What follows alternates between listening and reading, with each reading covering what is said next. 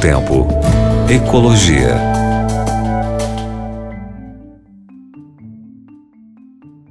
Oi, meu querido ouvinte, minha querida ouvinte da Rádio Novo Tempo. Aqui com você, professor Eric, voltando a falar de água, porque eu acredito que nada melhor neste verão, neste calor que faz aqui no Brasil, do que uma boa água geladinha. É ou não é verdade? Sabe que tem regiões do país não agora, né? Porque a gente tem é, uma época de verão onde no norte do país nós temos chuva em abundância, tanto que eles falam lá agora não é período de seca, né? São duas estações, período de chuva e período de seca. Lá agora é período de chuva, então chuva e chove mesmo. A evapotranspiração das plantas produzem nuvens de chuva e aquilo cai mesmo. Isso é legal. E o calor que ajuda com isso. E aqui, mais para a região sul, sudeste, do país, uh, no verão, onde você tem aquelas tempestades clássicas, típicas de fim de tarde. Né? Isso costuma ser a normalidade, uma outra vez foge da normalidade. Essas pancadas de chuva nesse período fazem com que uh, nós tenhamos umidade do ar maior em relação à seca, por exemplo, que se apresenta em Brasília quando é inverno nosso aqui, meses de junho, julho, né? E que fazem com que inclusive parte da, da cidade fecha o comércio mais cedo, né? Escolas. Bom, e se a gente agora desse uma outra boa ideia, hein? Um, obter água limpa e fresca a partir da umidade do ar. Hum? Seria interessante, hein? Essa proposta de um dispositivo criado por pesquisadores do MIT e da Universidade da Califórnia, nos Estados Unidos. Ah, não. É sério isso? O protótipo desenvolvido foi apresentado no estudo publicado na revista Joule.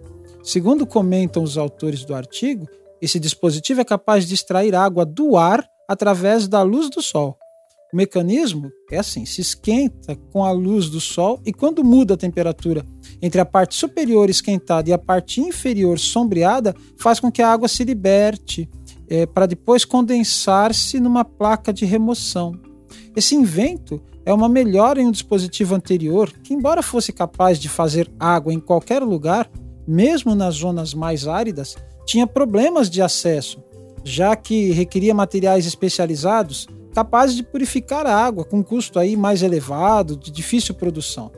E aí com esse novo dispositivo, esse problema parece ter sido resolvido, segundo os pesquisadores.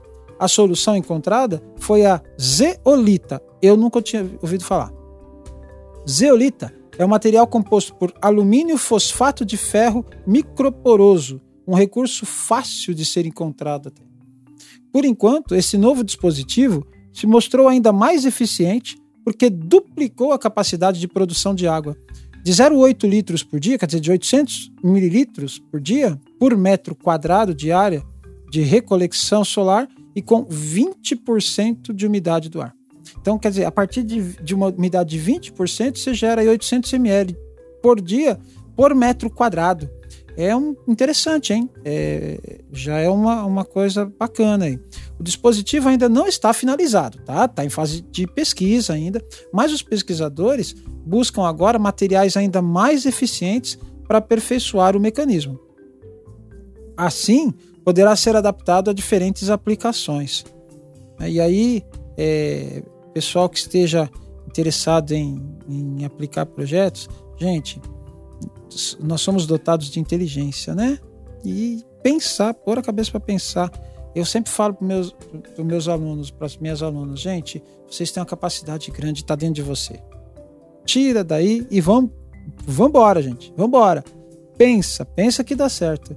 E é muito bacana isso. É... Tomara que dê bem certo mesmo, né? Muito interessante a ideia de obter água fresca, água limpa, a partir da umidade do ar. Teoricamente, muito certo, muito, muito fácil, muito simples. Mas demanda o quê? Tecnologia e pensamento, raciocínio, que Deus nos dotou disso. Então, que Deus abençoe cada um de nós. Um brinde, mais uma vez, um belo copo de água fresca, geladinha para você. Grande abraço. Tchau, tchau. Novo Tempo. Ecologia.